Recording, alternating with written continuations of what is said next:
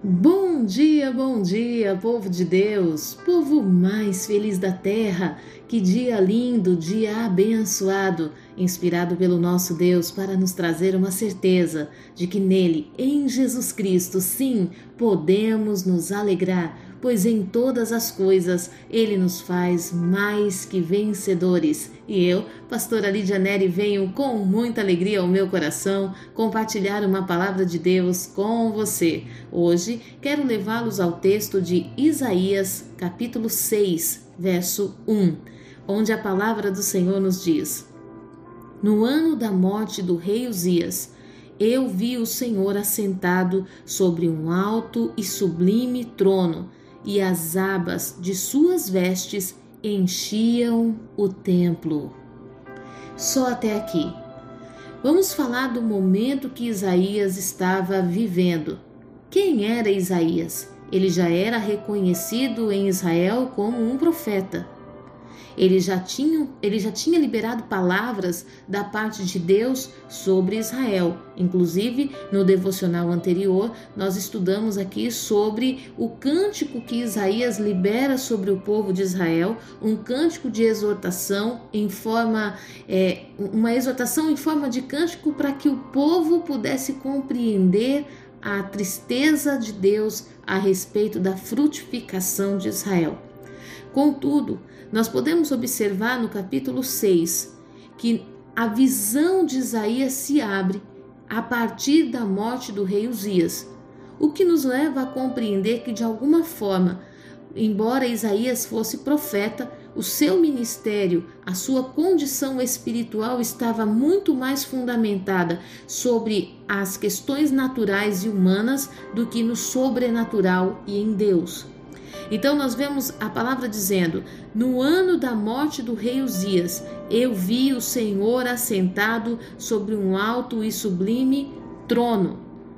Deus, em outros momentos, estava assentado em um alto e sublime trono. Deus, em outros momentos, tinha as abas de suas vestes enchendo o templo. Mas por que Isaías não teve essa visão antes? Porque o seu ministério estava apoiado na humanidade dos homens, estava apoiado nas condições naturais. Quando o rei Uzias é tirado, quando aquilo que era a segurança de Isaías é retirada, então Isaías tem os seus olhos espirituais abertos. Ele, ele começa a enxergar as coisas em outras dimensões. E então ele vê o Senhor assentado num alto e sublime trono, e as abas de suas vestes enchiam por completo o templo. Quando é que nós perdemos a visão de Deus? Quando nos nossos momentos difíceis nós decidimos nos fechar em casa, decidimos nos fechar no nosso quarto. Nós podemos observar que Isaías estava no templo. Quando ele entra à casa de Deus, ele olha para o altar e ali a sua visão se abre e ele vê o Senhor assentado num alto e sublime trono. O que isso quer dizer?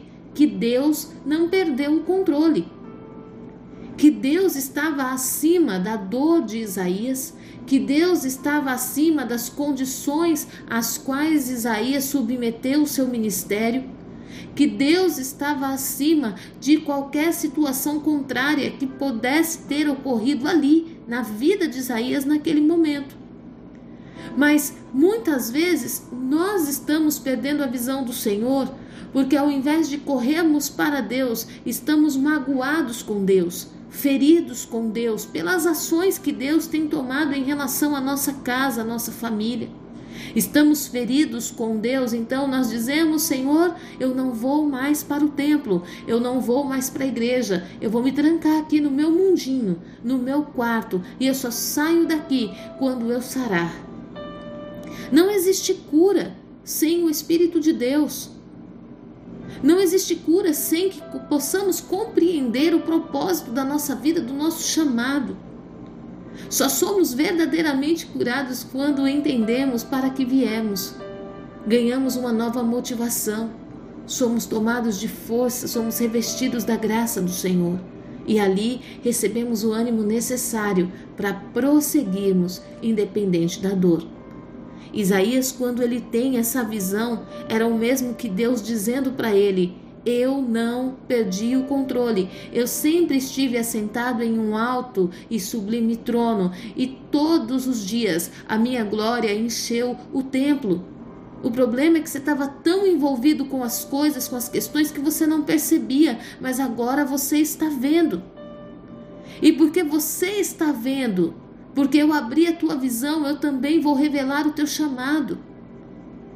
Isaías já era um profeta de Israel, mas é só a partir desse momento que ele se torna o profeta que Deus queria que ele fosse. Isaías estava profetizando segundo a naturalidade do homem. Isaías estava profetizando segundo os acertos e erros dos homens elogiando o que precisava ser elogiado, mas condenando o que precisava de condenação. Mas o que Deus queria de Isaías é que ele fosse o profeta messiânico, que revelasse a chegada do Cristo vivo, que revelasse a vinda do Filho de Deus. Como Isaías faria isso se ele estava preso num presente onde tantas coisas precisavam de consertos? A partir da abertura da visão, a partir do momento em que Isaías vê que Deus não perde o controle, está no alto, significa ver tudo, está sobre tudo, e sublime quer dizer que ele está no controle, intocável, incomparável. Quando Isaías entende que Deus não perde o controle, que Deus está ainda acima de tudo, então o seu ministério é revelado. A palavra fala que ele é tocado em seus lábios e a partir daquele momento ele já não falaria mais do que é natural, mas do sobrenatural. Você que é profeta do Senhor, você que é ungido de Deus, que recebeu do Senhor uma marca espiritual, ei, chegou o tempo de você mergulhar no Santo dos Santos. Chegou o tempo de você parar de profetizar debaixo de circunstâncias naturais. Chegou o tempo de você olhar e falar: Deus, eu quero entrar no templo e ver, oh, Senhor, o Senhor assentado em um alto e sublime trono. Quantos profetas têm enfrentado lutas tão violentas ao ponto de você dizer: Senhor, eu não vou suportar, mas eu quero te dizer: o Senhor está sentado em um alto e sublime trono. E ele não perdeu o controle da sua vida, das suas causas, daquilo que precisa de transformação. Essas questões que você tem vivido, eu venho te dizer em nome do Senhor Jesus. Entra no templo e adore ao Senhor, porque Deus vai abrir a tua visão. E a partir dessa abertura, dessa visão, o teu chamado será revelado. Quanto tempo faz que o inimigo está tentando te paralisar?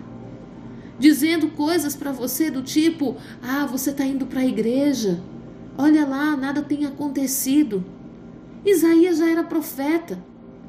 Não estava ainda como Deus queria, mas ele já exercia um chamado. E foi entrando no templo como profeta, mesmo carregando uma dor, que ele foi revelado pelo Senhor, dentro de tudo aquilo que Deus o queria usar. Não é porque você está enfrentando uma dificuldade que você vai abandonar o seu cajado. Não é porque você está enfrentando uma luta que você vai deixar de ir para o templo adorar. Eu sei que muitas pessoas nesse tempo têm vivido perdas, têm sofrido a dor de perder alguém, de enterrar alguém, têm sofrido a dor de sequer poder despedir-se daqueles que foram tão importantes na sua vida. Assim como o rei Uzias foi importante para Isaías. Assim como o rei Uzias era um sustentador daquele ministério mas em nome de Jesus, eu quero hoje te dizer que o Senhor é contigo e Ele não te desamparará. Ele será contigo para se revelar. Ele será contigo para mostrar a você que Ele nunca perde o controle. O Senhor, nosso Deus, hoje quer que você se levante e vá ao templo e vá adorá-lo, render-se à presença desse Senhor poderoso. E nesse lugar, exercendo o teu chamado, mesmo diante dessa dor, o Senhor vai te levantar. Você será surpreendido com a glória de Deus. Você será surpreendido com a unção do Senhor. O poder de Deus vai te levantar num tempo sobrenatural. E você já não vai falar mais daquilo que vê, mas você vai falar daquilo que não viu, mas sabe que é real. Você vai falar daquilo que o Senhor te ordena e o poder de Deus há de se manifestar sobre cada uma das tuas palavras em nome de Jesus. O Senhor te levanta profeta, o Senhor te levanta pastor, o Senhor te levanta evangelista, o Senhor está levantando você, mestre do Senhor, o Senhor está te levantando. Oh, meu Deus, o Senhor está te levantando para que você possa experimentar de um novo tempo. No meio das nossas dores, o Senhor se revela poderoso. No meio das nossas angústias, buscamos aquele que pode tudo e descobrimos que ele sempre foi por nós. O Senhor é contigo para fazer você prosperar nessa caminhada. Não desista, não pare agora. Chegou o momento do Senhor edificar você, em nome de Jesus. Que Deus tenha falado ao teu coração, que Ele te fortaleça que Ele faça você entrar no templo e que você possa viver as melhores experiências da tua vida nesse dia, a partir deste dia, em nome de Jesus. Fique na paz.